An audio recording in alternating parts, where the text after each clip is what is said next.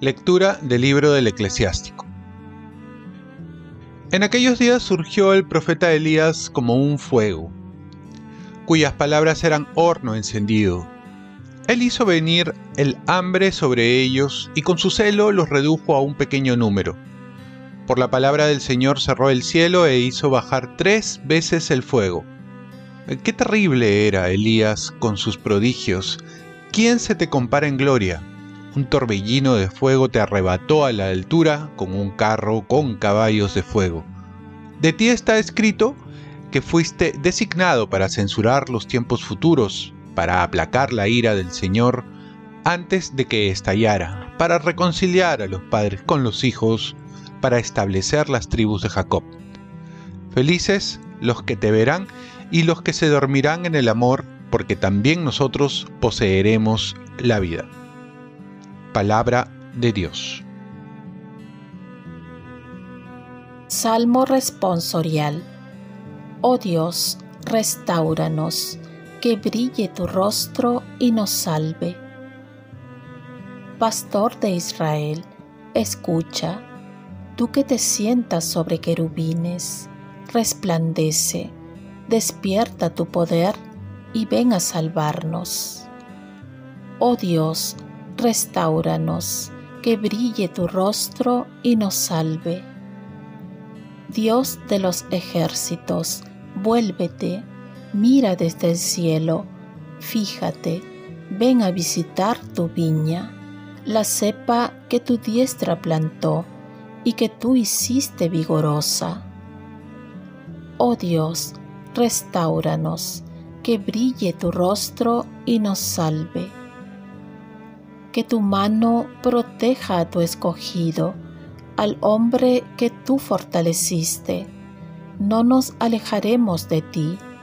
Danos vida para que invoquemos tu nombre. Oh Dios, restauranos, que brille tu rostro y nos salve. Lectura del Santo Evangelio según San Mateo.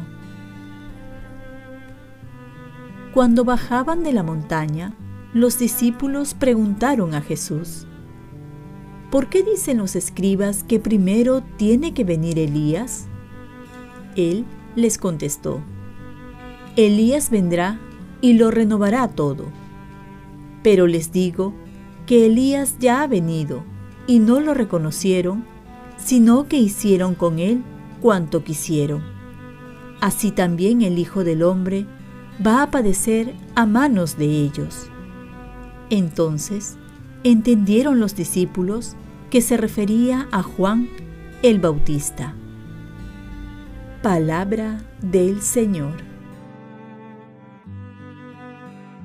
Paz y bien. Aprender a reconocer a Jesús en este tiempo de Adviento. Hay una frase que dice, no hay peor ciego que aquel que no quiere ver. Cuando las cosas son claras y uno no se abre a la novedad, se pierde la novedad. Jesús decía claramente que San Juan Bautista era el nuevo Elías que le iba a preparar el camino, pero los judíos no quisieron escuchar su mensaje. De esta manera explicaba a sus discípulos que muchos no lo querían reconocer.